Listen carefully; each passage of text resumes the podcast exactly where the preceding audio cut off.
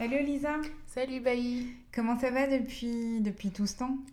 Euh, Ça va, ça fait combien de temps déjà qu'on s'est pas vu? Je crois que ça fait, ça fait plus de deux mois en fait. Ouais, ouais. oh, Déjà deux mois le dernier épisode Ouais, ouais, fin, fin septembre, hein, si je me souviens bien. Ouais, c'est ça. D'accord. Et puis c'était quoi le problème au fait? Ben, je te pose la question. Moi j'ai envie de mettre un petit peu la faute sur le dos des gilets jaunes. Ah, c'est facile, hein, les gilets jaunes, on leur met tout sur le dos maintenant. Non mais sérieux, au niveau des transports, c'était pas forcément évident euh, la, la fois où on avait prévu de se voir. Donc euh, bon, voilà. Oui, bon, j'avoue que niveau organisation et logistique, euh, ces derniers mois, on avait eu un peu de mal à se capter. Mais bon, finalement, on a réussi. Ouais, ça y est, on est là. Alors toi, depuis, euh, bah, depuis ces deux derniers mois, deux derniers mois, pardon, euh, du coup, tout va bien? Oui, ça va, hein, le quotidien euh, suit son cours. Je suis toujours euh, une afrodescendante qui vit en France, à Paris, avec son lot de problèmes de temps en temps. Ah, et puis sinon, attends, attends, eh, quand même, mon fils a été élu délégué de sa classe. Ah, d'accord. Ça s'applaudit. C'est top. Et puis tu sais ce qu'il me Futur, dit euh, Obama. Ouais, euh, je sais pas, ouais, justement, parce que lui, il me disait, euh, je vais pas faire comme Macron. Euh, je lui ai dit, ouais, ouais, s'il te plaît, si tu peux éviter de, de vouloir être président en France. Ah bah c'est bien, il a déjà conscience que le président actuel, c'est pas forcément le top. Donc écoute, c'est cool. Ah ouais, c'est ça. Il a fait des promesses euh, lors de sa campagne. Je lui ai demandé de bien vouloir les honorer pour commencer. Il va voir ce que c'est que la vie politique. Ouais. Et toi alors Quoi de neuf? Bah écoute, moi, bah, juste après qu'on se soit vu la dernière fois, bah, j'ai fait un petit retour aux sources. Euh, Je suis retournée au Mali. Donc Ouais. euh, c'était génial, ça faisait vraiment très longtemps que j'avais pas été. Donc euh, j'ai pu me ressourcer et franchement c'était top. Ouais, cool. Et, ouais, et ce qui est drôle en fait, c'est que j'ai eu une, une petite anecdote qui, qui fait un peu écho à notre épisode 2, Tout- Tonton du Blaine, tu sais, dans lequel on racontait euh, les demandes saugrenues qu'on peut euh, avoir parfois euh, de la part des membres de notre famille. Non mais attends, me dis pas qu'ils t'ont demandé de ramener une moto. Ben, pas une moto, j'ai ma cousine qui m'a demandé de lui ramener un frigo en fait. Oh, sérieux quoi. voilà, et donc moi je lui ai demandé, mais tu veux que tu voudrais que je te, te donne de l'argent et que tu t'achètes un frigo? Elle m'a dit non, je veux euh, que tu m'envoies un frigo de Oui. France, que tu m'achètes un frigo en France. Bien sûr, ils se rendent vraiment pas compte euh, de tout ce que ça peut demander en termes de logistique de déplacer un frigo d'un continent à l'autre. Ah, mais tu les connais, ils en ont, ils en ont rien à faire du moment que tu, euh, que tu satisfais leurs demandes, euh, c'est le plus important. Ouais, c'est ça. Voilà, donc pour notre, euh, bah, notre nouvel épisode, on a décidé de, d'aborder un thème qui est très peu abordé au final. En tout cas, moi, j'en ai jamais entendu, euh, j'ai jamais entendu de, de podcast euh, en parler. Et euh, donc, Ouais, vas-y, dis-nous un peu de quoi il s'agit cette fois-ci. bah, on a décidé de, de se questionner sur l'identité d'une femme noire. Enfin, qu'est-ce que regroupe l'identité d'une femme noire et musulmane, principalement en France, mais aussi dans, dans le monde, on va dire.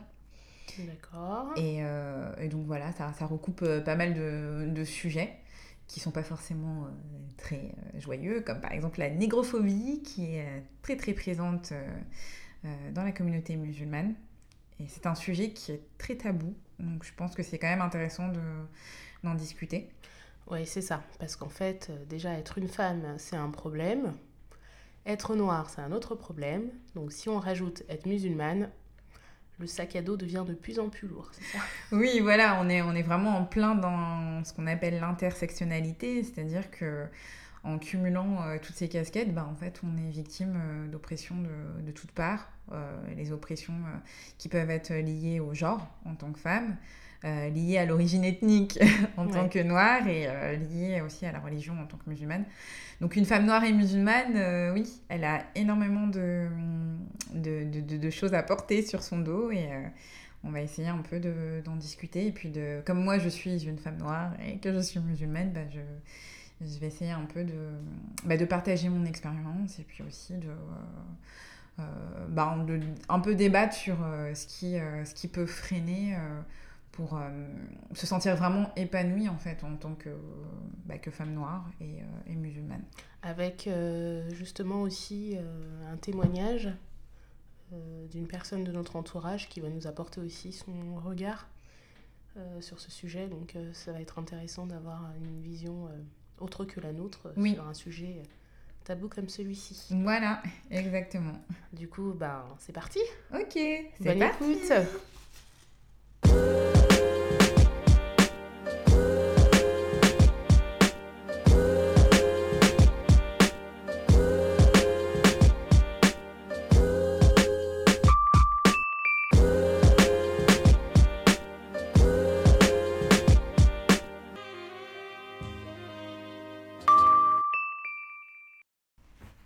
Précédemment, on va discuter de la spécificité d'être une euh, femme noire et musulmane. Euh, donc, euh, dans un premier temps, en fait, j'avais juste envie de rappeler qu'est-ce que contient en fait le message de l'islam, qui est en fait une des trois religions monothéistes. Donc, le principe en islam, c'est qu'il y a vraiment une nécessité d'avoir une égalité entre les individus.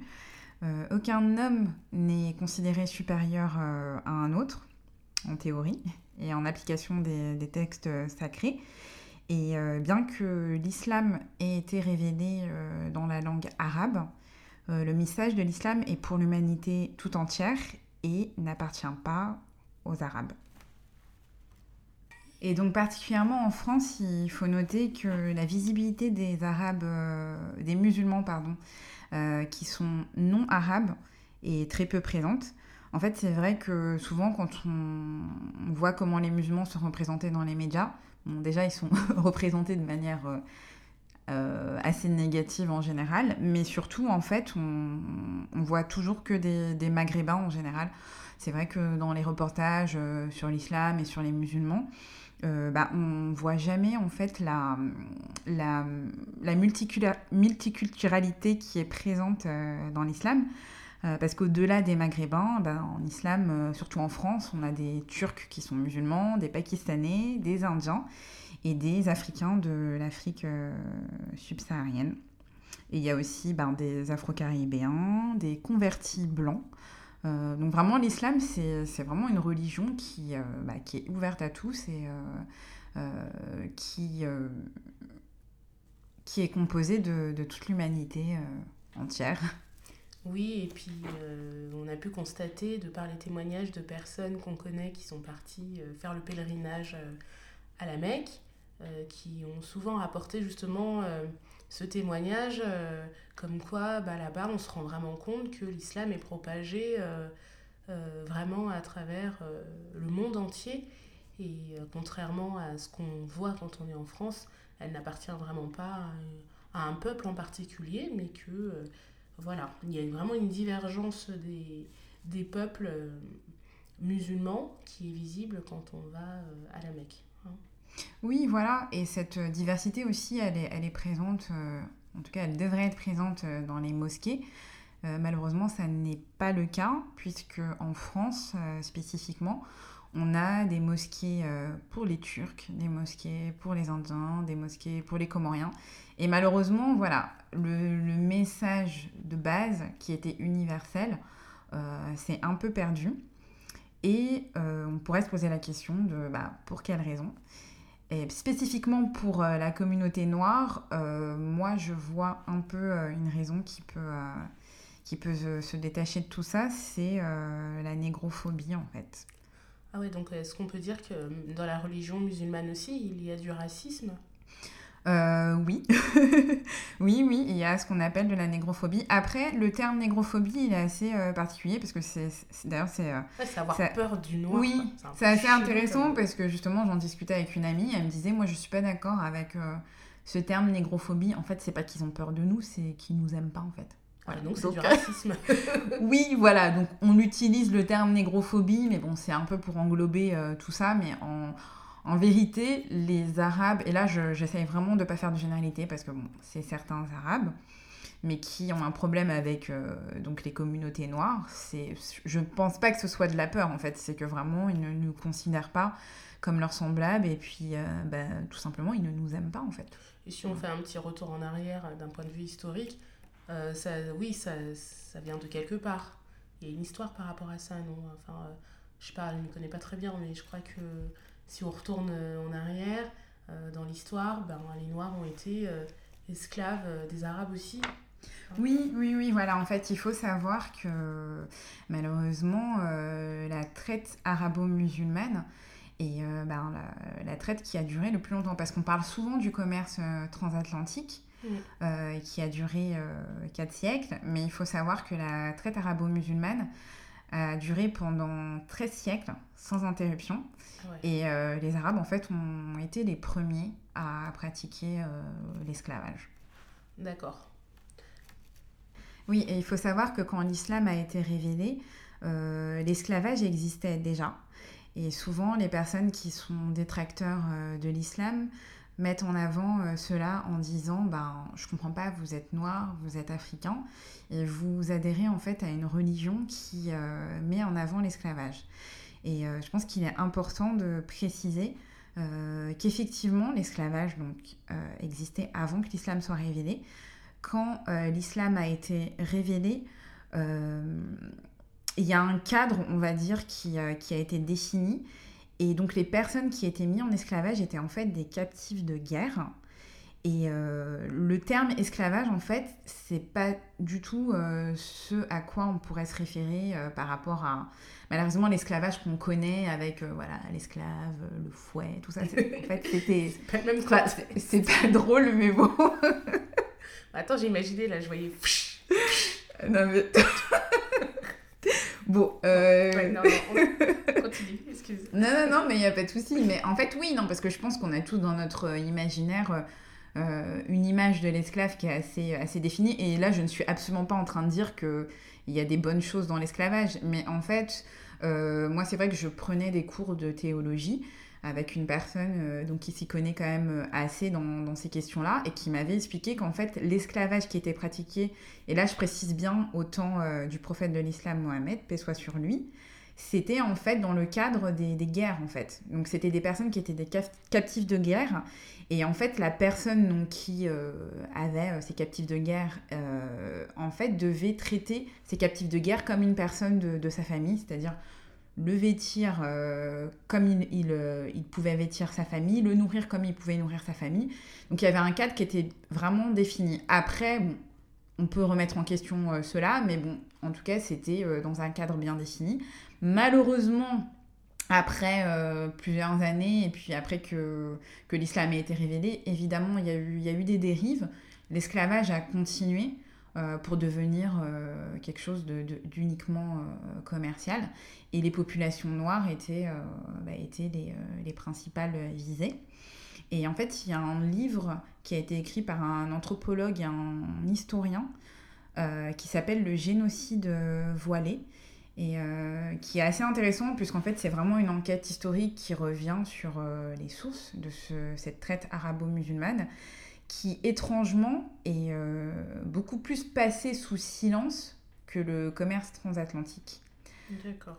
Voilà, donc euh, on pourrait dire qu'en fait les, euh, la négrophobie aujourd'hui qui est toujours présente dans la communauté musulmane, musulmane pardon, trouve ses sources dans cela parce qu'en fait malheureusement aujourd'hui dans certaines communautés arabes, euh, pour eux, les Noirs, en fait, sont toujours euh, dans une position inférieure. Ouais, c'est ça, c'est ce à quoi je pensais, en fait.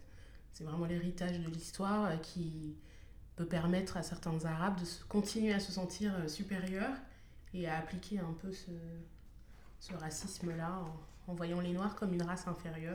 Oui, voilà, parce que dans, dans plusieurs pays aujourd'hui encore, que ce soit euh, particulièrement les pays du Maghreb, mhm. en fait, les Noirs sont euh, désignés par des mots comme euh, abd, donc abd ça veut dire esclave, Asie qui veut dire nègre, et encore d'autres mots.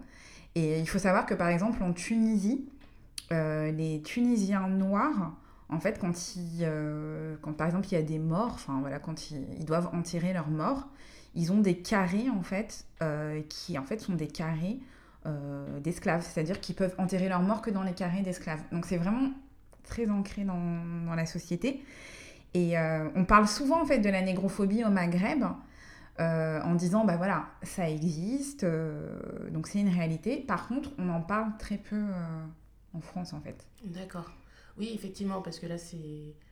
Là, dans, dans, dans, ce que tu nous rapportes, euh, donc, tu te places un peu d'un point de vue euh, euh, du côté des, des, pays arabes. Oui, voilà. Quand on revient sur notre continent et plus particulièrement en France, comment est-ce que ça se traduit, euh, cette négrophobie? Bah, En fait, en France, si tu veux, moi, je, je pense que c'est, enfin, de mon point de vue, c'est beaucoup plus insidieux, puisqu'en fait, en France, il y a une certaine connivence et une certaine solidarité entre les Arabes et les Noirs, puisqu'en fait, on vit à peu près les mêmes oppressions mm. euh, de la classe dominante, donc les Blancs. Donc on a un peu ce, ce côté un peu solidaire, euh, on s'appelle frère, euh, oui, cousin. On est en mode entre minorités, on se soutient. Oui, voilà. En tout cas d'apparence. Oui, voilà. Mais en fait, dans les faits, moi, ayant grandi dans un quartier où il y avait une forte communauté maghrébine, je peux assurer que, que ce n'est pas le cas, parce que moi, personnellement, les premières fois où j'ai eu affaire à du racisme frontal, euh, bah, c'était avec des Arabes, en fait. On, me traitait de sale noire, euh, ce genre de choses. Et euh, donc, ça c'est quelque chose qui, qui, existe. Et en fait, ce qui est dommage aussi, c'est qu'en tout cas, moi, c'est ce que je ressens, c'est que souvent, en fait, les Arabes, pour eux, on est comme euh, des musulmans de seconde zone. C'est-à-dire que comme l'islam a été révélé dans la langue arabe, mm. euh, ils considèrent que leur religion leur appartient. Ouais, ils se sentent privilégiés. Voilà, en fait, c'est eux qui nous ont apporté la lumière, tout ça, alors que non, le, message de l'islam, il est universel. Effectivement, il a été révélé en, dans, dans la langue arabe. Bon, fallait bien qu'il soit révélé dans une langue.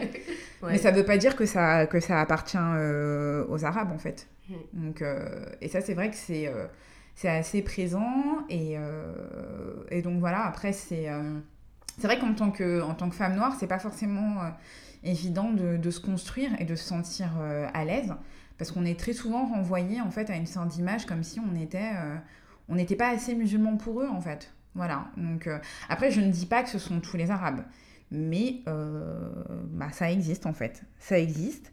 Et euh, il y a aussi en fait euh, un autre aspect, c'est que par rapport aux hommes euh, arabes, par rapport à leur rapport avec les femmes noires, moi je sais que quand j'étais plus jeune, j'ai eu une période où j'étais un peu intéressée par les garçons d'origine maghrébine. un peu.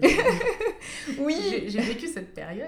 Oui, voilà. Bah, tu sais, en fait, comme moi, dans ma ville, il y avait quand même pas mal de maghrébins. Bon, bah voilà, en fait, c'était enfin, c'était les personnes qui, qui m'entouraient le plus. Et je me souviens très bien, j'avais un de mes très bons amis qui était euh, d'origine tunisienne et, euh, et, libanaise et qui m'avait dit, mais vraiment euh, assez librement et en mode confidence, mais franchement, ne te fais pas d'illusions si tu sors avec des Arabes. En fait, ils vous prennent pour des filles vraiment sans, sans, aucune éducation. Pour eux, vous êtes que, que des filles voilà, avec qui ils vont s'amuser, mais ils n'ont pas du tout une vision euh, à long terme avec vous quoi. En fait en gros pour eux on était vraiment des filles euh, des filles faciles quoi. même si on était musulmanes. Hein. Ah ouais d'accord. Donc, la mixité pourtant noire arabe existe, mais je crois que elle est elle est plus significative quand c'est l'homme qui est noir et la femme arabe. Oui oui totalement parce que franchement les couples femmes noires hommes arabes ils sont très très rares. Ah très très rares et, euh, et, en fait, moi, j'ai même, j'ai même. Je crois que c'est même mal vu. Hein, euh. En tout cas, nous, quand on était plus jeunes, mm. la femme arabe qui était en couple avec un noir, ben, c'est ses, frères euh, de, de, de, de, race, on va dire. Hein. ils voyaient ça d'un mauvais œil. C'était pas très gratifiant pour une femme euh, arabe d'être avec un noir. Oui, oui, effectivement, mais maintenant, c'est, je veux dire, ça s'est un peu plus euh, démocratisé et surtout, ça, c'est vraiment répandu. Mm. Alors que le contraire est, pas du tout vrai, puisqu'en fait, les, les, femmes noires euh, qui vont être intéressées par des hommes arabes, ben, bonne chance, quoi, parce que moi, je le vois, même moi, j'ai des amis, en fait, qui, bah voilà, recherchent, essayent de se mettre avec quelqu'un, et puis, ben, quand tu es musulmane, en général, tu cherches un musulman. Donc, elles vont sur, les, par exemple, les sites de rencontres qui sont dédiés aux musulmans. Donc, déjà, en général, il y a une grande majorité de, de maghrébins sur les sites. Mhm. Euh, moi, particulièrement, j'ai une amie, en fait, qui a toujours euh, bien aimé les maghrébins. Et en fait, bah, des fois, en fait, elle va bien s'entendre avec eux, donc elle se dit, bon, bah, ça peut le faire. Mais il y a toujours une peur en se disant, bah, même si ça passe bien avec lui, bah, du coup, peut-être que sa famille, en fait, euh, va te renvoyer à cette condition de, de femme noire, puisqu'en fait, euh, déjà, ils nous désignent souvent par Kerloucha, tu vois. Donc, eux, ils vont te dire, bah, Kerloucha, ça veut juste dire noir en arabe, mais en fait, c'est un terme qui est quand même péjoratif. Parce que moi, j'ai une de mes, de mes bonnes amies euh, qui est marocaine et qui parle arabe, et euh, elle m'a dit. Enfin, il y a d'autres termes pour euh, dire arabe, quoi. Carloucha, c'est. Tu choisis vraiment le terme négatif, quoi. Oui, oui, oui, voilà, c'est ça. Donc, et puis, j'ai aussi d'autres amis qui, qui, sont aussi dans la recherche, parce que, bon, être une femme noire et musulmane, c'est difficile pour trouver sa moitié, hein, on va pas se mentir. Et du coup, elle, elle participe à, des organisations euh, qui mettent en contact les musulmans. Et alors là, il y a par exemple des, des, des hommes arabes donc, qui doivent remplir leurs fiches euh, voilà, pour expliquer un peu ce qu'ils recherchent. Et très souvent, ils mettent pas de femmes noires. Donc je veux bien que tu aies des, des critères physiques, on en a tous, des critères d'origine, on en a tous, mais de là à dire que tu ne veux absolument pas une origine, ouais, là, et que tu te considères comme musulman, Enfin, je veux dire, c'est quand même, c'est quand même très problématique. Donc, c'est vrai que franchement, euh, c'est vraiment très compliqué. Et en fait, moi, ce qui me dérange des fois, c'est que, surtout en France, c'est que voilà, comme on est un peu tous euh, dans la même merde, on va dire, entre arabes et noirs, euh, genre on est cousin, on est cousin, bah oui, cousin jusqu'à ce que je veuille rentrer dans ta famille en fait. Donc ouais, on sait, on sait très bien. Et malheureusement, en fait, ce qui est si dérangeant, c'est que moi je sais qu'entre nous, entre noirs, on en parle très souvent. Euh, on se le dit entre nous, bah voilà. Euh, c'est souvent quand on parle des Arabes, on, sait en fait qu'il y a un problème. Euh, je ne dis pas avec tous les Arabes, mais avec certains Arabes. Mais par contre, quand on discute de ça avec donc les, et là je parle des Maghrébins, parce que depuis tout à l'heure on dit Arabes, Maghrébins, donc on les englobe tous, hein, mais en gros on sait très bien qu'en fait, les, les, Maghrébins, ce sont des Berbères qui ont été arabisés. Mais bon, là, on a un peu englobé tout pour pas non plus que ça devienne un peu trop, euh, un peu trop compliqué. Euh, donc là, mais quand je dis les Arabes, je parle particulièrement des Maghrébins, puisqu'ils sont en majorité, on va dire, euh, en France. Bah, c'est difficile de, de, parler de ça parce que c'est en fait il y a comme une omerta en fait dans la communauté c'est en plus ils aiment bien te sortir mais Bilal était noir donc, donc exemple. oui, voilà. Donc pour ceux qui ne savent pas, en fait, Bilal, c'est un personnage euh, historique dans, dans l'islam, puisqu'en fait, c'est le premier euh, muezzin de l'islam. Donc en fait, muezzin, c'est euh, la personne donc, qui fait l'appel à la prière.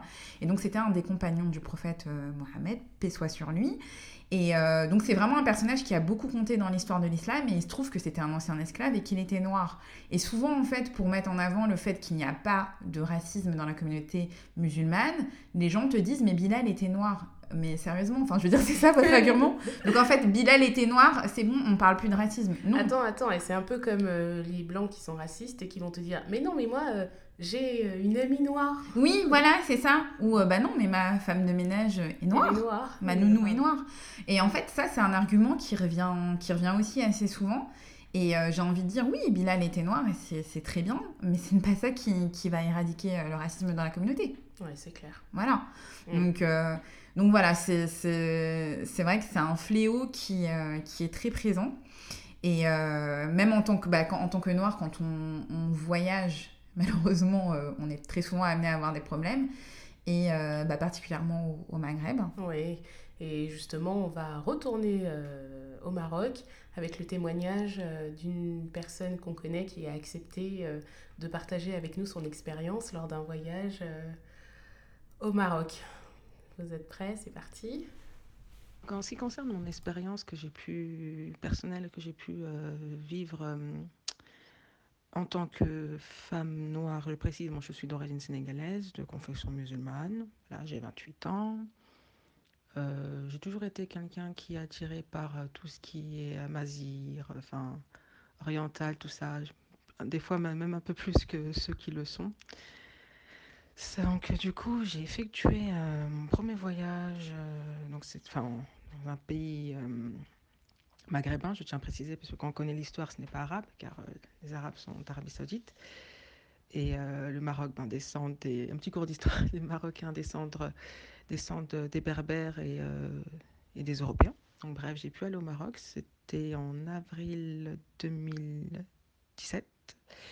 Donc, je suis partie au nord du Maroc, là où la mentalité est assez spéciale. Et du coup, j'étais à Tanger, euh, avant cela, j'étais à Fès, donc je pas de problème, à Chefchaouen. Donc là où j'ai rencontré, euh, enfin j'ai pu voir des regards euh, méprisables. C'était souvent bah, des femmes, c'était pas les hommes. Les hommes, eux, je sais pas c'est quoi leur problème, mais dès que tu marches et que tu es noir, ils te disent chocolat. Donc je ne comprends pas le concept, mais bon, apparemment, ils le comprennent. Du coup, j'étais dans une, sorte d'île, une petite ville du côté d'Assila. C'est Tanger, du coup. Euh, donc c'était que des regards méprisants, enfin voilà. Et en rentrant le soir, j'étais en taxi, en compagnie de la personne à qui j'étais, un homme du pays, et euh, une fille était à partager le taxi, était à côté. Et elle faisait des mimiques d'un air, euh, genre je me mouche le nez, quoi. Je me, enfin pardon, je mets mes mains au niveau des narines, genre l'odeur est inadmissible. Or, n'ai pas de ce problème-là concernant l'odeur. Donc elle est sortie, j'ai passé le salem, n'a pas répondu, parce que par politesse, dès qu'on rentre dans un lieu, bah, on passe le salem. Donc elle n'a bien entendu pas répondu. Et elle est sortie en claquant la porte pour s'asseoir devant, euh, du côté de. Elle a préféré être serrée du côté de son ami. J'ai fait OK. Et c'était pas agréable. Mais bon, après, je me suis dit, bon, c'est une andouille, c'est une ignare. Donc voilà. Euh, donc j'ai laissé. Voilà. Et la personne à qui j'étais était un peu gênée, donc elle a essayé de parler, de détendre l'atmosphère en parlant de. De, d'un- de, enfin, de cinéma, enfin voilà quoi. J'étais quand même choquée. J'ai pu faire plusieurs pays dans le monde, euh, dans des pays où, les Noirs on les compte sur une main, dans l'Amérique latine ou même des pays scandinaves, et je n'ai jamais, euh, je n'ai jamais euh, vécu de racisme. Donc après, c'est connu, ce sont des pays où l'histoire ben, fait que ben, ils ont un grand problème avec l'homme noir. Je parle, je parle de, avec un grand H, c'est-à-dire ben, les Noirs tout court. Qui ont des pratiques même actuelles concernant le, ben, la traite négrière et euh, c'est toujours d'actualité quoi. Ah ouais, d'accord. Alors moi, je suis vachement surprise parce que bah, j'ai jamais été euh, au Maroc. Du coup, euh, je, je, voilà, j'avais pas cette vision-là euh, des choses.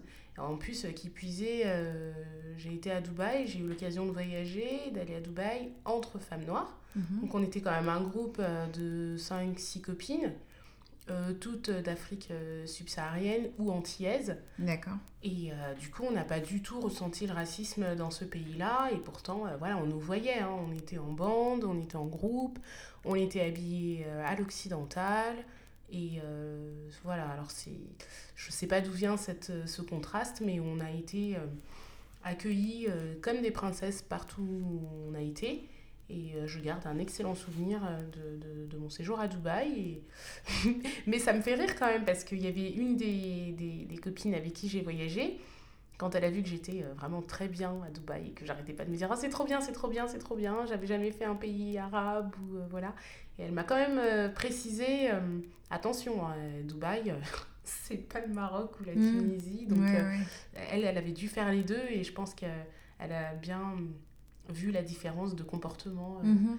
des habitants. Oui. bon, je sais pas, toi qui as été au Maroc aussi, euh, euh, avec une copine, comment est-ce que tu as vécu ton séjour là-bas? Bah moi, écoute, oui, effectivement, j'ai fait un road trip en 2016 euh, de deux semaines avec une de mes meilleures amies qui est d'origine marocaine. Et euh, donc j'ai fait quand même sept villes différentes et effectivement, je suis allée aussi à Tanger. Euh, comme dans le témoignage qu'on a, on a attendu, entendu. Pardon. Et euh, effectivement, moi, c'est vrai que j'avais un peu d'appréhension parce que, bon, on m'avait dit justement, tu verras, ils sont racistes et tout. Et non, franchement, ça, s'est- ça s'est très bien passé. Euh, j'ai pas forcément eu de soucis et honnêtement je, je sais pas j'ai enfin après peut-être que j'ai pas fait gaffe ou je sais pas quoi mais au contraire même les gens euh, s'arrêtaient dans la rue euh, t'avais des mamans qui venaient me voir euh, oh ta peau elle est trop belle et tout donc franchement j'étais assez surprise après je pense que c'est enfin moi je me suis dit ça, ça, vient peut-être du fait que je suis touriste tu vois Mm. je pense que c'est l'expérience elle est différente quand tu habites dans le pays euh, mais après, le témoignage euh, de Fatou qu'on a entendu, elle, elle était en vacances. Donc, tu vois, c'est que. Et moi, j'ai déjà entendu aussi des témoignages de personnes qui sont en vacances et qui ont vécu les mêmes expériences que Fatou, en vrai. Donc, euh, malheureusement, je... enfin, moi, je remets absolument pas en cause que ça existe, mais c'est vrai que moi, bizarrement, euh, j'ai pas eu de soucis. Je sais pas si c'est lié avec le fait que, que j'étais avec une Marocaine, parce que des fois, j'étais. euh, je marchais seule, tu vois, j'étais pas forcément accrochée à ma copine. Euh, et franchement, j'ai eu aucun souci, au contraire. Alors, est-ce qu'on pourrait pas simplement dire que le racisme, il existe partout? Oui, bien sûr, il existe partout. Tu vois, est-ce que Très c'est bien, pas- c'est très, euh, très pertinent euh, comme remarque. euh. Non, mais sérieux quoi. Enfin bon, parce que oui, on, Oui. on- on ne niera pas la négrophobie dans la communauté musulmane, mais Mhm. est-ce que finalement c'est pas pas du racisme comme on peut en voir entre communautés Oui, oui, bah, totalement. De toute façon, il faut pas, il faut pas se leurrer. Hein. Je pense que même si on vit dans un monde où euh, on est tous différents avec nos spécificités, oui, le, racisme existe partout. Après, ce qui est dérangeant dans la communauté musulmane, c'est que le message de l'islam, c'est un message universel. Euh, dans le Coran, il y a énormément de versets qui rappellent que Dieu nous a créés différents pour se connaître, pour vivre ensemble. Euh, pourquoi est-ce qu'il n'y a pas de représentation dans l'islam? Pourquoi est-ce que, en fait, que ce soit les prophètes, euh, il n'y a pas de représentation? C'est justement pour que les gens, en fait, euh, ne se sentent pas lésés, tu vois, parce que typiquement, mm. dans la religion catholique, bah, Jésus, en fait, est personnifié, et tu vois que c'est un homme blanc, blond, aux yeux bleus. Bah, je veux dire, quand t'es noir, excuse-moi, enfin, je suis désolée, mais moi, j'ai déjà parlé avec des personnes qui sont catholique. Et c'est vrai que bah, des fois, c'est un peu dérangeant parce que quand tu es enfant, tu te dis, ben voilà, je suis en train de d'embrasser un culte. Euh, mais les, les, personnes en fait qui font partie de, mm. de, de ce culte-là ne me ressemblent pas. Alors que dans l'islam, il n'y a aucune représentation et c'est aussi pour ça, justement, pour pas qu'il y ait de, de dissension. Parce que oui, l'islam a été révélé aux Arabes, mais ce n'est pas que pour les Arabes en fait. Euh, ça aurait été intéressant de savoir alors si dans le, la religion catholique, il y a euh, du racisme entre noir et blanc, ou entre euh, du racisme de, communauté aussi, tu vois Oui, bah, je, franchement, enfin, je vais, je vais pas, je vais pas affirmer euh, catégoriquement que ça existe, mais je, suis persuadée que ça existe. je oui, ça, doit, de toute façon exister, mais par rapport à ce que tu disais, que le, le, message, le message dans la religion euh, musulmane mhm. et euh, que tout le monde doit s'aimer et que c'est la religion qui compte et non pas la couleur de peau, etc. Bah, j'ai envie de te dire que malheureusement, les, ceux qui la pratiquent, ce sont des hommes. Et que comme mhm. dans tout, bah, l'homme est l'homme et l'homme pêche et l'homme euh, reste avec ses attitudes d'humain, tu vois. Donc tu trouveras toujours des hommes qui ont beau être musulmans qui seront pas qui appliqueront euh, la religion à leur façon, mais qui resteront des hommes et qui continueront à, avoir des, euh, des, des attitudes mhm. d'humains. Des failles, oui, oui, totalement. Et puis de toute façon, Dieu nous a créés avec nous, justement nos failles. Et d'ailleurs, je trouve qu'il y a une phrase très intéressante d'un d'un homme en fait qui s'est converti à l'islam qui s'appelle Kate Stevens, qui est un chanteur américain euh, très connu et qui maintenant s'appelle Youssouf Islam mhm. et qui a dit très justement si j'avais connu euh, les musulmans avant l'islam, je ne me serais jamais converti. Donc bien sûr, je, ne dis pas que de ah, toute façon, oui, enfin les musulmans ne sont pas, enfin les musulmans ne, ne, ne résument pas l'islam, mais tu vois, enfin je trouve que c'est quand même assez problématique, tu vois, que les gens, parce que moi en fait que ça existe c'est un fait, mais que les gens ne se remettent pas en question. Parce que je te dis que c'est vraiment un sujet hyper tabou. Quand tu essayes d'en parler, c'est toujours euh, non, non, non, mais bah, un peu comme, comme euh, ce qu'on fait avec les blancs. Au final, es, quand par exemple on dit à certains blancs, mais ouais, mais ce que tu as dit, c'est raciste. Bah, en quoi c'est raciste en fait? Tu vois, ils sont toujours en train de remettre en question ton, ton expérience. Mais il faut savoir que de. de, de euh, de dire à certaines personnes qu'on vit du racisme, qu'on vit des situations de racisme, enfin je veux dire, c'est jamais agréable.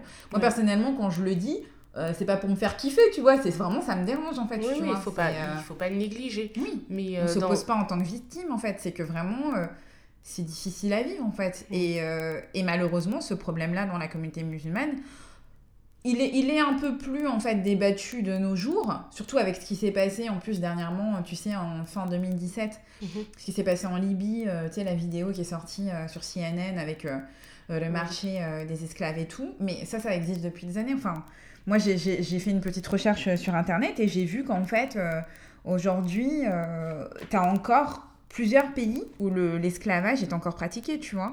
Et donc la Mauritanie, le Soudan, la Libye, ah l'Égypte, l'Afrique du Sud. Et c'est c'est majoritairement des communautés noires, tu vois. Et dans ces pays-là, il faut savoir, par exemple, la Mauritanie, euh, l'esclavage a été aboli en 1981. Donc, toi, c'était ah hier, quoi. Tu ah, C'est dingue. Ouais, Donc, euh, et malheureusement, bah, dans l'imaginaire des gens, bah, voilà, ils ont des esclaves dans leur pays, ils sont noirs, bah, automatiquement, euh, toi, ils, vont, vont pas te considérer, en fait, tu vois. Attends, mais dans ces pays-là, ils laissent faire. Il n'y a rien qui. Enfin, je sais pas comment, à l'intérieur de ces pays où où justement ce racisme il est si palpant. Mhm. qui, Palpable. palpable, pardon. je, suis, à fond dans ce que tu me racontes. Euh, qu'est-ce que, que fait l'État? Que fait le gouvernement? Enfin, il y a pas, il, se passe des choses où on laisse faire comme ça, euh, toute impunité sans... Bah, il y a des mesures qui ont été prises euh, particulièrement dans certains pays du Maghreb. Donc en Tunisie, euh, récemment, il y a une loi qui a été votée euh, pour lutter contre les discriminations raciales. Mm. Parce qu'en Tunisie, il y a énormément d'étudiants étrangers qui viennent majoritairement d'Afrique subsaharienne. Et aussi au Maroc, il y a une campagne qui avait été mise en place en 2016 par une journaliste en fait qui s'appelle Leila Alaoui. Et euh, malheureusement, cette journaliste, elle est décédée en 2016 dans un, dans un attentat à Ouagadougou. Mais en fait, elle avait fait une, vidéo qui s'appelle Bladi Bladek, donc, euh, qui veut dire littéralement Mon pays est le tien. Et euh, donc, c'est une vidéo très courte en fait, qui vise à mettre en lumière les discriminations que vivent les populations noires au Maroc. Et il faut savoir que les trois chaînes nationales marocaines ont refusé de le diffuser. Ah ouais, là c'est Voilà. clair. Donc, euh, tu, tu sens que vraiment, il Ah ouais, y a d'accord. un problème en fait, tu vois. Il n'y a vraiment Et, pas euh, forcément une volonté de... euh, Oui, de, de lutter, en tout De cas de lutter mettre, de contre. mettre en lumière euh, ces, euh, ces problématiques-là, quoi. Ouais, c'est chaud. Euh, tu l'as la campagne On peut l'écouter Oui, bien sûr, on va l'écouter. Ok. Dans le quartier, tous les enfants m'appellent Azir. أنا عزيزة عليا المدرسة كنقرا وكنلعب فيها مع صحباتي À l'université, c'est très difficile de se faire des amis marocains. الجامعة بالنسبة ليا مكان المعرفة والتعارف من ديما وانا ساكنه في هاد الدرب كنعرف كلشي وكلشي كيعرفني Même pour sortir faire les courses, c'est difficile. Il y a même des taxis qui ne veulent pas s'arrêter dans la rue pour me prendre. المغرب إفريقي بلادي وبلادك نعيشوا فيه جميع بلادي بلادك tous africains. Ah ouais, d'accord. Alors là, euh, j'avoue que je suis vraiment choquée. Euh, je n'avais pas connaissance euh, de, de- de cette négrophobie euh, euh, dans les pays arabes et qui puisait... ah, franchement, je suis choquée. Ah ouais, t'es choquée? Ouais. Ouais, moi j'avoue que franchement, Je malheureusement, je, je, suis, je suis pas choquée en fait. Parce que, bon, Moi, j'ai pas vécu ça. hein. Enfin, Mm. euh, j'ai grandi quand même dans des quartiers populaires aussi. Et euh, enfin voilà quoi. Moi, je suis tombée amoureuse d'un arabe. C'est très Ah bien bon passé. Ça ok. s'est très bien passé. euh, Enfin, même si c'est pas l'expérience que je garde euh, la plus importante dans ma vie amoureuse, mais Oui. ça s'est quand même très bien passé. Je m'entendais très bien avec sa sœur. et puis, j'ai jamais vécu euh, la négrophobie euh, par les Arabes. Donc, Mhm. euh, vraiment, là, je découvre. Euh, J'atterris. Et puis, bah, euh, voilà, par rapport au spot, euh, il y a quand même pas mal de passages qui sont en arabe. Mhm, Et puis, bah, nous, on a vu que c'était une vidéo qu'on a transformée en MP3. mhm. J'ai quand même pu voir les traductions et il y a une phrase qui est quand même assez intéressante à la fin où le message c'est Le Maroc est africain, mon pays est le tien, vivons ensemble avec respect. Mhm. Donc euh, malgré ça, moi j'arrive pas à comprendre comment ça se fait que la politique du pays ça a été de ne pas diffuser ce spot. Oui, non, non, c'est vrai que c'est assez étrange. Tu as, vraiment le sentiment que, que oui, on veut passer sous silence euh, ce problème qui est, euh, qui est réel en fait. Mais après en fait c'est normal que ça déteigne sur euh, les Arabes qui vivent en France. Mhm. Oui, oui, oui, totalement, parce que malheureusement, je, enfin, je ne suis pas dans les familles en question, mais je pense que c'est c'est aussi des idées euh, qu'on leur transmet euh, ben, très rapidement dans, dans leur éducation, en fait. Donc, euh, après, tous les Arabes, encore une fois, ne sont pas comme ça, parce Ouais, que, en plus, moi, j'ai des hein. très, très bonnes amies qui, qui sont justement arabes. Donc, d'ailleurs, si vous m'écoutez, big up à vous! Et moi aussi, Mais, un big up à, à mon ex d'enfance avec qui j'ai partagé euh, des bons moments et heureusement on n'a pas vécu ça. hein. Merci Ouais. de me laisser un souvenir.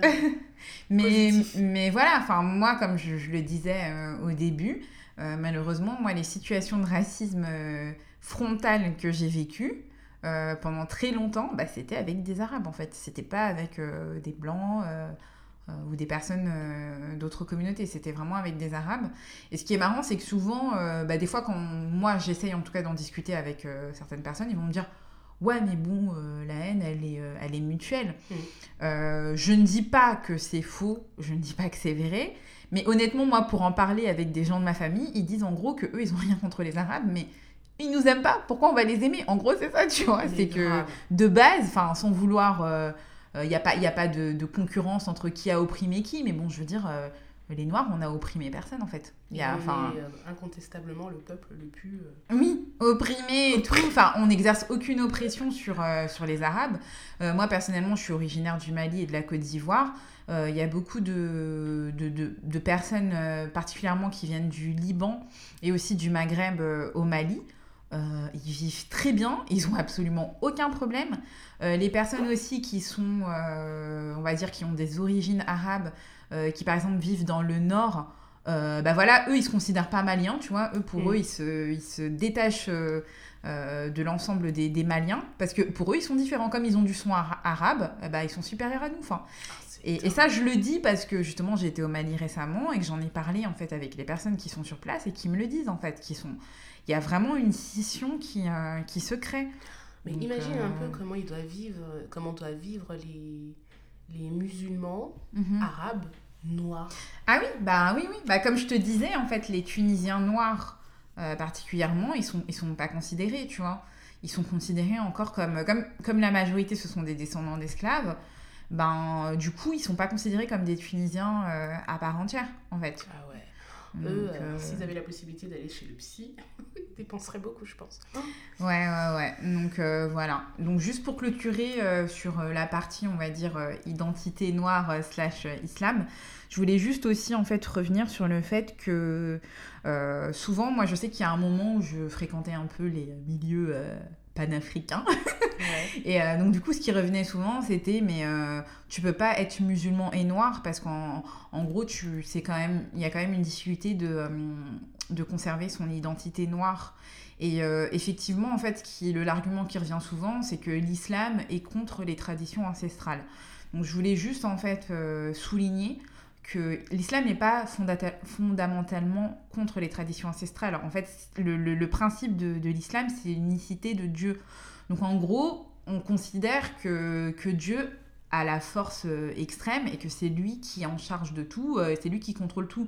Et en fait, ben, dans certaines traditions africaines, effectivement, on fait appel euh, à des forces occultes, les forces de la nature, les forces des ancêtres.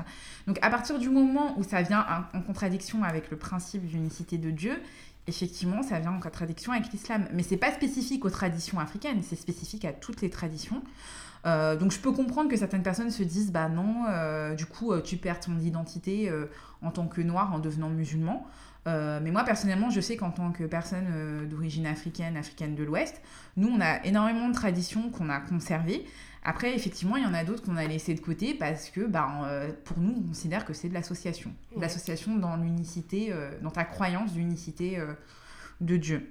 Ouais, ça va pas ensemble. Oui, voilà. Mais, euh, mais après, c'est vrai que ça peut être quand même difficile, surtout en tant que femme noire, de, euh, d'être euh, complètement ancrée dans, on va dire, dans la communauté musulmane, parce que des fois, tu as vraiment l'impression d'être un peu entre deux, tu vois, parce qu'en plus, nous, en tout cas, moi, je parle par exemple de ma culture, on a vraiment une culture où, voilà, on, on est quand même assez dans ben, ben, voilà, la musique. Euh, mm. euh, aussi, on a, des, on a souvent des, des, des, tenues qui vont être un peu tape à l'œil, ce genre de choses.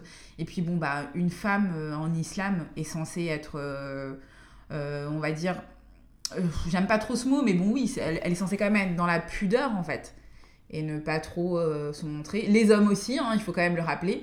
Les hommes, ils ont des règles de pudeur qui sont différentes de celles des femmes, mais, ils ont aussi ils ont aussi des règles. Et, euh, et c'est vrai que moi, en tant que femme noire et musulmane, j'ai eu, euh, j'ai eu du mal parfois. Euh, et je sais que moi, ce qui me manque, bon, c'est un peu bête, mais c'est surtout de ne plus faire, plus pouvoir faire les tresses, tu sais, les coiffures traditionnelles et tout, parce que bon, quand tu fais la prière et tout, bah, malheureusement, quand tu fais tes ablutions, bah, ça passe pas. Ça pénètre pas. Oui, voilà, c'est pas, elles sont pas valides. Mais, mais en tout cas, moi, en tant que femme noire et musulmane, j'essaye vraiment de de, de concilier mes, euh, mes deux, deux, identités. Euh, c'est pas toujours facile, mais, euh, mais pour moi, c'est bah, vraiment nécessaire. Je veux dire, pour moi, je sais pas parce que je suis musulmane que je vais m'arabiser en fait. Tu vois? Parce que souvent, il y a des personnes, même quand elles se convertissent à l'islam, elles vont se mettre. Bon, c'est bien de parler arabe, tu vois, mais je veux dire, continue quand même à parler ta langue, continue à, à justement mettre en avant aussi ta culture. Tu vois, c'est pas parce que tu es devenu musulman que tu dois euh, t'arabiser en fait. D'accord. Donc tu peux être musulman, musulmane et pas dire euh, salam alaikum et dire juste bonjour. Bah, salam alaikum, de toute façon, ça veut dire que la paix soit sur vous. Donc en soi, euh, c'est pas. De... Oui, voilà. C'est juste le. En fait, c'est pour se reconnaître entre musulmans. Donc. Euh... Mais après, c'est clair que t'es pas obligé. Euh... D'employer la langue Oui, voilà. Après, c'est toujours mieux, puisque vu que le, le Coran a été, euh, a été révélé en arabe, bah, c'est toujours mieux de, de, le comprendre, en fait. Puisque, comme on dit, traduire, c'est trahir. Donc si tu ne comprends pas la langue d'origine, -hmm. bah, tu vas perdre plein de subtilités. -hmm. Mais ce n'est pas une obligation. Ce n'est pas une obligation et euh, tu peux très bien euh, conserver ton identité africaine euh, tout en étant musulman. Voilà. D'accord. Donc, Pour poursuivre sur ce sujet, nous avions lancé un appel à témoins sur Instagram. On était à la recherche de témoignages de jeunes femmes afrodescendantes de confession musulmane qui euh, devaient pratiquer euh, leur religion euh, de façon secrète, en tout cas qui n'avaient pas dévoilé pour une raison ou pour une autre leur appartenance à, la communauté musulmane. et puis on a réussi à avoir le témoignage d'une jeune femme qui nous a écrit et donc du coup on souhaitait le partager avec vous. Elle partage son expérience et du coup elle a relaté son histoire euh, par écrit. Donc euh, je vais devoir euh, lire son témoignage et puis, puis on en débat après. D'accord, ok, ça marche. J'ai entendu votre appel à témoignage et j'ai voulu partager mon expérience. Je m'appelle Amélie, euh, j'ai 30 ans, je suis d'origine antillaise et j'habite en région parisienne. Mon mari est également d'origine antillaise. Nos vies ont changé lorsque nous avons embrassé la religion musulmane. J'étais chrétienne, croyante et peu pratiquante. Je suis issue d'une famille globalement croyante et pratiquante, même si la religion n'était pas omniprésente au sein du foyer familial. J'ai été baptisée et j'ai fait ma première communion. Ma mère nous emmenait à l'église le dimanche autant que possible. Je connais certaines prières, euh, comme Je vous salue Marie. Dieu a toujours eu une place importante dans mon cœur. La famille de mon mari n'était pas particulièrement croyante ni pratiquante. Il a grandi au sein d'une famille, disons, laïque. Nos vies ont changé lorsque nous avons croisé et embrassé la religion musulmane. Pour nous, elle est devenue une évidence. Difficile de vous expliquer en quelques lignes le pourquoi du comment et le pourquoi du comment pardon, nous nous sommes convertis. Et puis ce n'est pas le sujet. Après l'euphorie des premiers jours, il a fallu adapter nos vies en accord avec l'islam, car oui, la religion musulmane est une religion visible. Au-delà de la prière, elle implique un certain comportement pour le bien-être du croyant. Le plus difficile a été au travail. Comment expliquer aux collègues que la semaine dernière, je buvais le Beaujolais nouveau accompagné de charcuterie avec eux, et qu'aujourd'hui, pour moi, tout cela était péché? Que je n'allais plus boire d'alcool au pot de départ ou autre manifestation, et que je ne prendrai plus de côte de porc à la cantine. je suis désolée. Ça te fait rire? Et, et, pire encore pour vous, euh, je jeûnerai pendant le mois du ramadan. Pour mon mari, ça a été plus simple. Le milieu dans lequel il évolue est plus tolérant, car plus de mixité dans le personnel. Et puis, euh, personne ne s'épie. Alors que pour moi, c'est plus compliqué. Je suis cadre dans une grande entreprise, j'occupe un poste à responsabilité, je suis la seule noire de ma direction. Et maintenant, la seule femme musulmane. Comment expliquer que je suis libre de choisir ma religion, que non, je n'ai pas pété un câble, que je sais ce que je fais, et oui, derrière la mauvaise image de l'islam en France se cache une religion de paix et d'amour. J'ai eu l'habitude d'entendre des réflexions euh, limites déplacées vis-à-vis -vis de la communauté musulmane. Il faut dire que les médias euh, nous ont à la bonne depuis quelques années, et les attentats commis sur Paris euh, résonneront toujours dans les têtes. J'ai toujours pris la défense des musulmans, même avant ma conversion, car les pauvres portent le lourd fardeau d'être assimilés à un groupuscule de fouteurs de bazar, qui balancent des attaques au nom d'Allah. Mais la majorité des pratiquants n'ont rien à voir avec tout ça. Ils veulent juste pratiquer les cinq piliers de l'islam. Tuer les autres n'en font pas partie. N'en fait pas partie, pardon. J'ai vite constaté qu'être musulmane, euh, qui puisait lorsqu'on s'appelle Amélie et qu'on est converti, allait me poser quelques difficultés au travail. Je pense que les regards vont changer. Je les entends penser tout haut, euh, qu'on m'a lavé le cerveau, qu'on a, qu'il y a forcément une raison euh, négative à ma conversion, que je vais être une femme soumise, euh, qu'en tant que femme, je bafoue, je bafoue les batailles que certaines ont livrées pour nous, que je vais être euh, moins ouverte d'esprit, différente, et la confiance euh, en moi va s'amoindrir, l'hypocrisie s'accroître. Les polémiques, les suspicions, etc. J'entends déjà, j'entends tout ça. J'étais déjà noire, maintenant je suis aussi musulmane. Et je l'ai choisi. Impossible pour moi de gérer ça, car je suis une jeune convertie, j'ai choisi ma religion, je la découvre encore, je l'apprends, et je ne veux pas être regardée comme une bête de foire. Je suis pudique et discrète, j'aime mon travail, j'ai donc décidé de ne rien dire. Après tout, la religion est de l'ordre de la vie privée, et pour ma part, intime. Je ne suis pas obligée de le déclarer, surtout si je me sens en danger. Je ne veux livrer aucun combat, je veux juste croire en ce qui me plaît de croire. C'est dans ce contexte que j'ai abordé mon premier ramadan, seul, en mode infiltré. Il m'a fallu trouver des combines pour esquiver les repas collectifs.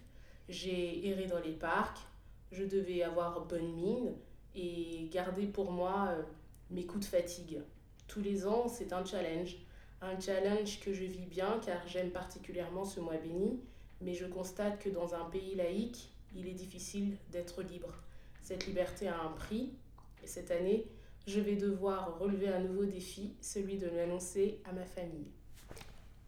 Ah ben voilà, je voulais remercier euh, Amélie de nous avoir fait confiance en nous confiant euh, son témoignage. Et euh, ben j'ai été... j'ai eu envie d'aller en savoir un peu plus et du coup j'ai été sur internet et j'ai vu que c'était pas un cas isolé. Il y a pas mal de convertis Mhm. euh, qui euh, justement euh, ont du mal à assumer leur, leur choix de religion, surtout par rapport au jugement des autres.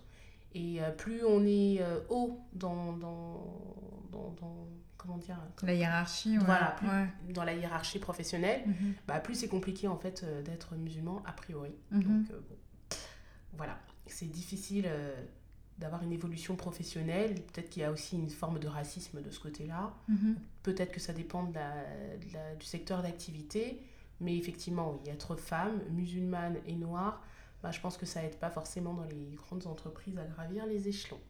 C'est ce que j'en ai euh, conclu. Oui, en tout cas, c'était euh, intéressant d'entendre euh, son témoignage. C'est vrai que moi, dans mon entourage, j'ai aussi des personnes qui sont un peu dans ce cas-là, donc c'est vrai que ça m'a rappelé certaines euh, anecdotes, anecdotes pardon, mais c'est vrai que ça, ça doit vraiment pas être évident euh, à vivre euh, au quotidien. Sachant qu'en plus, dans l'imaginaire des, des gens qui n'ont pas l'habitude de côtoyer des, des musulmans, euh, le musulman n'est pas noir en fait. Ouais, je crois que C'est ça, ça. c'est encore un truc que tu dois justifier. Oui, oui, oui.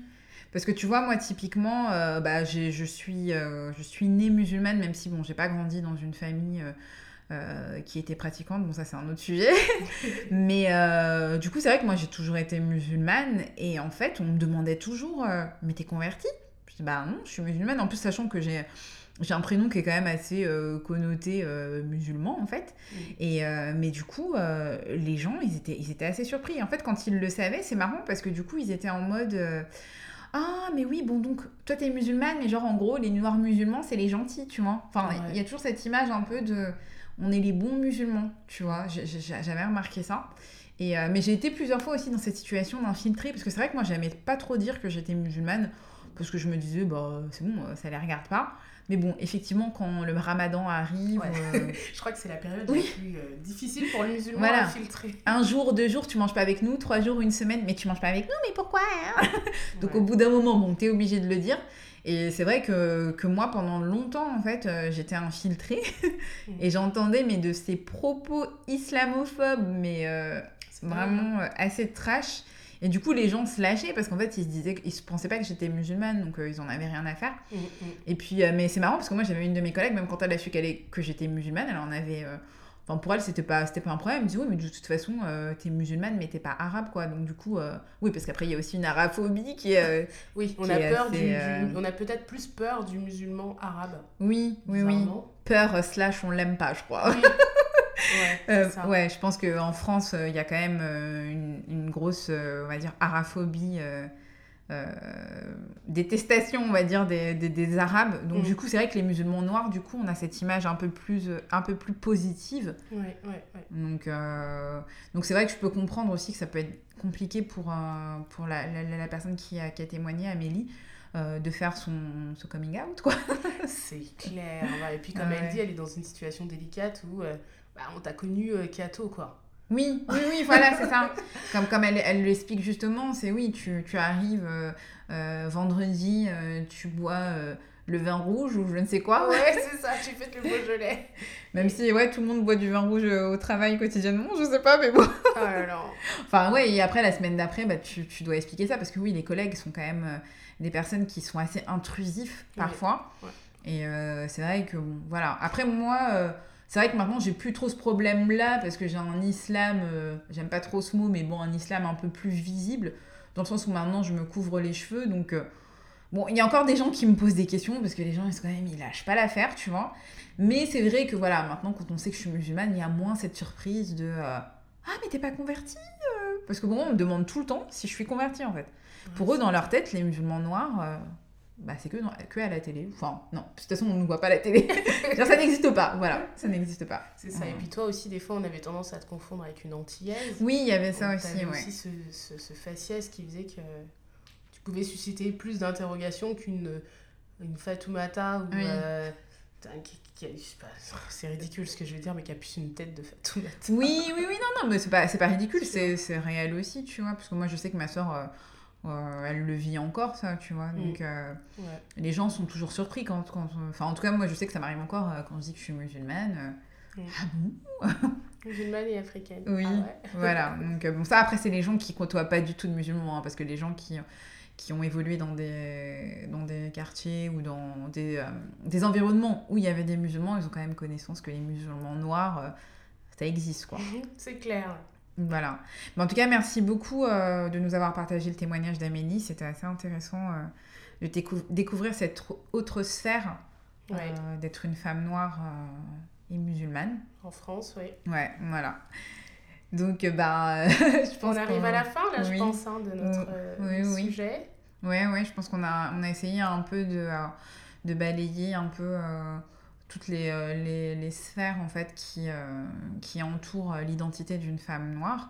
Après, je pense qu'il y en a d'autres, mais bon, euh, on pourrait parler de ça pendant plusieurs heures encore, hein, je pense. Et on espère en tout cas n'avoir froissé personne, hein, puisque le Oui. but de, de cet épisode n'était pas de, de, de- rejeter la faute sur les uns ou sur les autres, mais plutôt de faire la lumière sur euh, une réalité qui existe et pour laquelle il faut être conscient.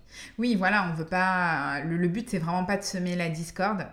Euh, voilà, c'est juste, comme tu le dis, mettre en lumière une, une réalité qui est euh, trop souvent euh, passée sous silence. Et, et voilà, donc je pense que c'était vraiment intéressant d'en parler parce que c'est une problématique qui, qui existe et bah, il faut en parler pour pouvoir trouver des solutions. Voilà, détabouiser. Ouais, on peut dire ça. On passe aux recommandations? Oui, on passe aux recommandations. Allez, vas-y, je te laisse la parole, Bailly, parce que moi je sais plus ce que je voulais recommander. D'accord. Euh, alors moi j'ai deux recommandations qui sont euh, en lien avec le, le thème pour le coup. Donc ma première recommandation en fait c'est une euh, chaîne YouTube qui s'appelle Black Muslims in Britain. En fait c'est des euh, musulmans noirs, donc comme le titre l'indique, qui parlent en fait de leur euh, vécu euh, de musulmans noirs en Angleterre. Donc c'est hyper intéressant parce que c'est des vidéos assez courtes de 7-8 minutes qui sont centrées sur un sujet principal. Donc par exemple, comment est-ce qu'on vit un black love quand on est euh, noir euh, et musulman en Angleterre, comment on est perçu dans la communauté musulmane quand on est noir et musulman en Angleterre. Et euh, ce qui est aussi intéressant, c'est de voir qu'au final, leurs histoires, elles sont assez semblables bah, aux noirs qui vivent en France, par exemple. Parce que eux aussi, ils ont à faire face à bah, la discrimination, la négrophobie, et aussi le fait que leur, leur appartenance à l'islam soit toujours questionnée. Euh, T'as quand même une fille dans la vidéo qui explique qu'une fois, on lui a demandé, elle a dit qu'elle était musulmane, on lui a quand même demandé de réciter euh, la Fatiha, en fait, qui est une, Ah ouais. euh, la, sourate, la première sourate du Coran, tu vois, pour qu'elle justifie qu'elle était musulmane. Ah oui, t'es musulmane, mais récite-moi ça, quoi. Enfin, Ah ouais. Donc c'est assez, assez significatif de, de, ce qui se passe hein, dans la communauté. Euh, donc ça, c'était ma première recommandation. Je, vous, recommande vraiment de regarder parce que c'est assez bien fait. Et puis c'est des vidéos qui sont assez courtes, donc ça se regarde euh, très facilement. Et puis il y a des parties aussi un peu drôles, donc euh, c'est sympa à regarder. Et euh, ma deuxième recommandation, en fait, c'est un livre qui s'appelle euh, Muslims of the World. Euh, donc c'est un livre en fait qui est tiré d'une page insta- Instagram qui porte le même nom. Et euh, c'est une page Instagram en fait qui, euh, qui met en lumière la diversité de la communauté musulmane. Parce que comme on l'avait euh, précisé au début, bah, la communauté musulmane est vraiment multiculturelle.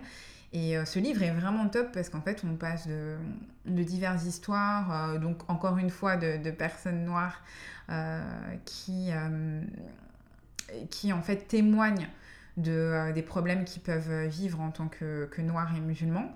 Mais on a aussi d'autres histoires diverses de personnes qui sont par exemple migrants, qui vont vivre aux États-Unis, d'une femme par exemple euh, qui était anglaise, euh, une femme blanche et qui s'est convertie. Enfin voilà, les histoires elles sont assez diverses, mais surtout ce qui est top, c'est en fait ça montre vraiment que, bah, que l'islam est universel et euh, bah, qu'il a touché l'humanité euh, tout entière. Donc euh, voilà pour mes deux recommandations. D'accord. Alors bien sûr, on va mettre euh, Toutes les références, ouais. Oui, oui, en, oui, oui, en description de l'épisode. Et toi, du coup, euh, est-ce que tu avais une recommandation spéciale en lien ou pas avec, euh, avec le sujet? Alors oui, j'ai euh, une recommandation. Il s'agit d'un article en fait du quotidien 20 minutes Mhm. qui est disponible sur internet et qui a été mis à jour le 8 juin euh, 2016 mais qui est toujours d'actualité. Mhm.